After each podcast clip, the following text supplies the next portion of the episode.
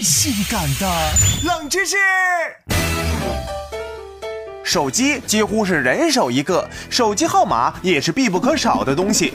然而，跟手机号有关的冷知识，你未必知道。冷门指数四颗星。我国的手机号是十一位的号码，前三位是网络识别号，四至七位是地区的编号，八至十一位是用户的号码。值得一提的是，我国的电话号码是世界上最长的电话号码。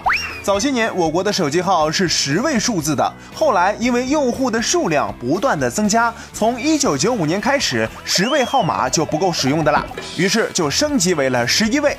十一位的手机号最初都是幺三几几几开头的，容量就达到十亿个。后来又陆续增加了十五、十六、十七、十八等号码，形成了几十亿的规模，足够我国人员使用的啦。啊，那是够用了，除非你放出个什么六七孩的政策，是吧？日本和我国一样，手机号也是十一位的，但是日本采用的是零八零零九零开头的。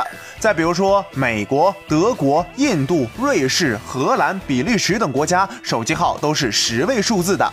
新西兰、泰国的手机号都是九位数字的。新加坡是八位数字的。加拿大就是七位数字的手机号码了。哦，这回就不难理解为什么他们电影里拨号跟我们不太一样了。从未听过如此性感的冷知识，这就对了。哦呦，人多就是不一样啊！手机号码都能有点优越感。